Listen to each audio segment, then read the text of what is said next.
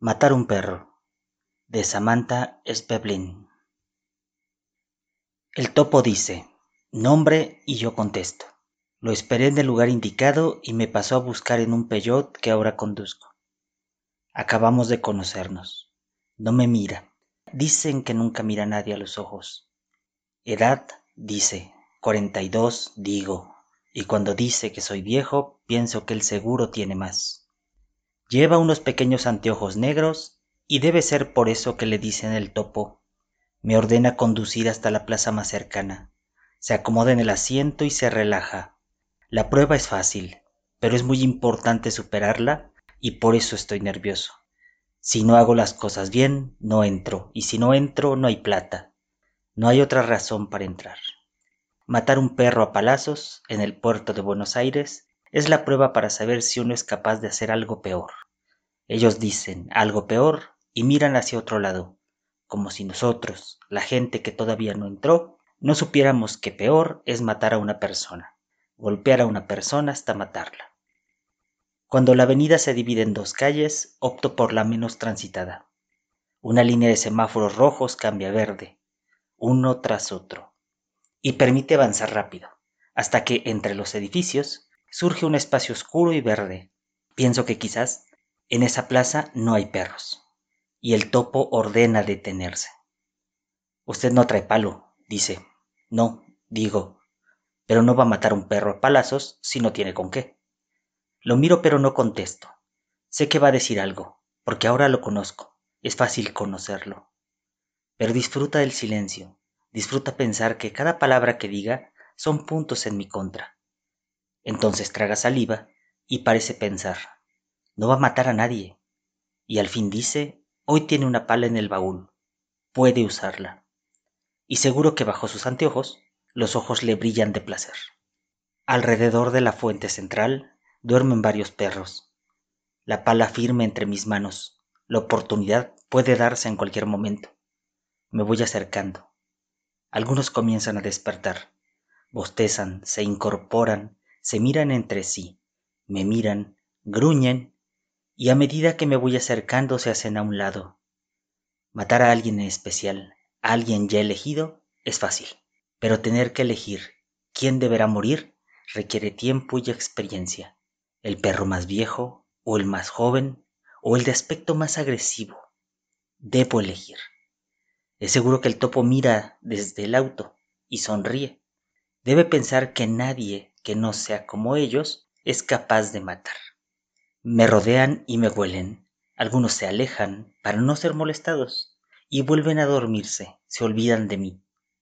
Para el topo, tras los vidrios oscuros del auto y los oscuros vidrios de sus anteojos, yo debo ser pequeño y ridículo, aferrado a la pala y rodeado de perros que ahora vuelven a dormir.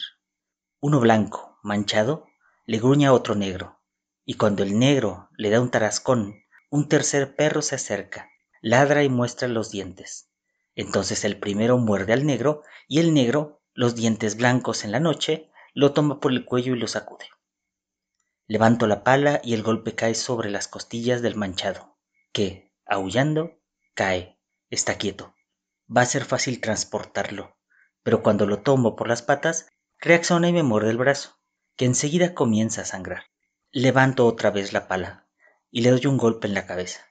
El perro vuelve a caer y me mira desde el piso con la respiración agitada pero quieto. Lentamente al principio y después con más firmeza, junto las patas del perro, lo cargo y lo llevo hacia el auto. Entre los árboles se mueve una sombra. El borracho que se asoma dice que eso no se hace, que después los perros saben quién fue y se lo cobra. Ellos saben, dice, saben, ¿Entiende? Se sienta en un banco y me mira nervioso. Cuando voy llegando al auto veo al topo sentado, esperándome en la misma posición en la que estaba antes, y sin embargo noto abierto el baúl del peyot. El perro cae, como un peso muerto y me mira cuando cierro el baúl. En el auto el topo dice, si lo dejabas en el piso se levantaba y se iba. Sí, digo. No, dice, antes de irte tenías que abrir el baúl. Sí, digo. No, tenías que hacerlo y no lo hiciste, dice. Sí, digo, y me arrepiento enseguida. Pero el topo no dice nada y me mira las manos. Miro las manos, miro el volante y veo que todo está manchado. Hay sangre en mi pantalón y sobre la alfombra del auto. Tendrías que haber usado guantes, dice. La herida duele. Venís a matar a un perro y no traes guantes, dice. Sí, digo. No, dice. Ya sé, digo, y me callo. Prefiero no decir nada del dolor. Enciendo el motor y el coche sale suavemente. Trato de concentrarme, descubrir cuál de todas las calles que van apareciendo podría llevarme al puerto sin que el topo tenga que decir nada. No puedo darme el lujo de otra equivocación. Quizá estaría bien detenerse en una farmacia y comprar un par de guantes, pero los guantes de farmacia no sirven y las ferreterías a esta hora están cerradas. Una bolsa de nylon tampoco sirve. Puedo quitarme la campera, enrollarla en una mano y usarla de guante. Sí, voy a trabajar así. Pienso en lo que dije, trabajar. Me gusta saber que puedo hablar como ellos. Tomo la calle Caseros. Creo que baja hasta el puerto. El topo no me mira, no me habla, no se mueve, mantiene la mirada hacia adelante y la respiración suave. Creo que le dicen el topo porque debajo de los anteojos tiene ojos pequeños. Después de varias cuadras, Caseros cruza Chacabuco, después Brasil, que sale al puerto. Volanteo y entro con el coche inclinándose hacia un lado. En el baúl, el cuerpo golpea contra algo y después se oyen ruidos, como si el perro todavía tratara de levantarse. El topo, creo que sorprendido por la fuerza del animal, sonríe y señala a la derecha. Entro por Brasil frenando. Las ruedas chillan y, con el auto de costado, otra vez hay ruido en el baúl. El perro tratando de arreglárselas entre la pala y las otras cosas que hay atrás. El topo dice frena, freno, dice acelera, sonríe, acelero. Más, dice, acelera más.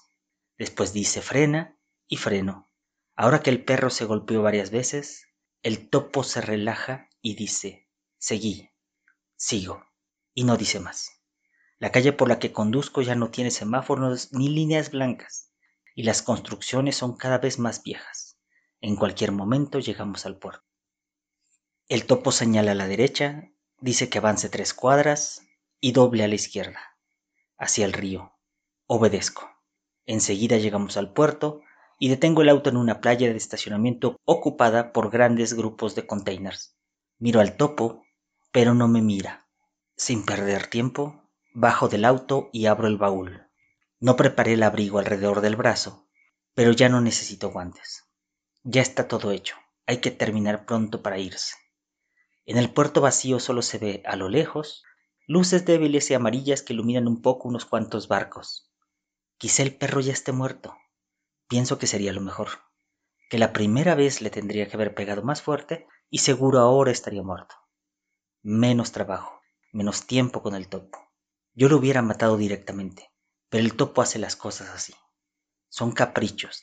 Traerlo medio muerto hasta el puerto no hace más valiente a nadie. Matarlo delante de todos los otros perros era más difícil.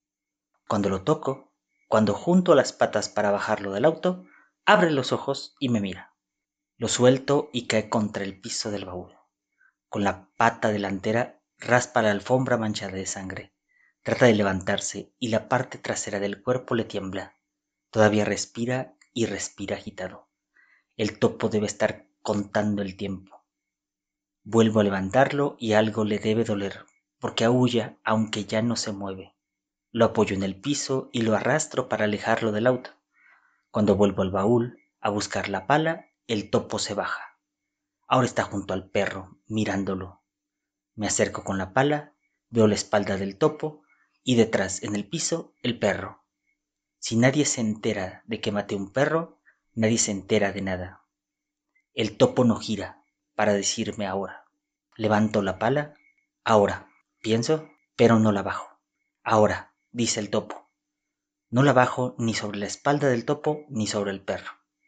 Ahora, dice, y entonces la pala baja, cortando el aire y golpea en la cabeza del perro, que en el suelo grita y después todo queda en silencio. Enciendo el motor. Ahora el topo va a decirme para quién voy a trabajar, cuál va a ser mi nombre y por cuánta plata, que es lo que importa. Toma, huergo, y después dobla a Carlos Calvo, dice. Hace rato que conduzco. El topo dice, en la próxima frená, sobre el lado derecho. Obedezco y por primera vez el topo me mira. Bájese, dice. Me bajo. Y él pasa al asiento del conductor. Me asomo por la ventanilla y le pregunto qué va a pasar ahora. Nada, dice. Usted dudó. Enciende el motor y el peyot se aleja en silencio. Cuando miro a mi alrededor, me doy cuenta de que me dejó en la plaza, en la misma plaza. Desde el centro, cerca de la fuente, un grupo de perros se incorpora poco a poco y me mira.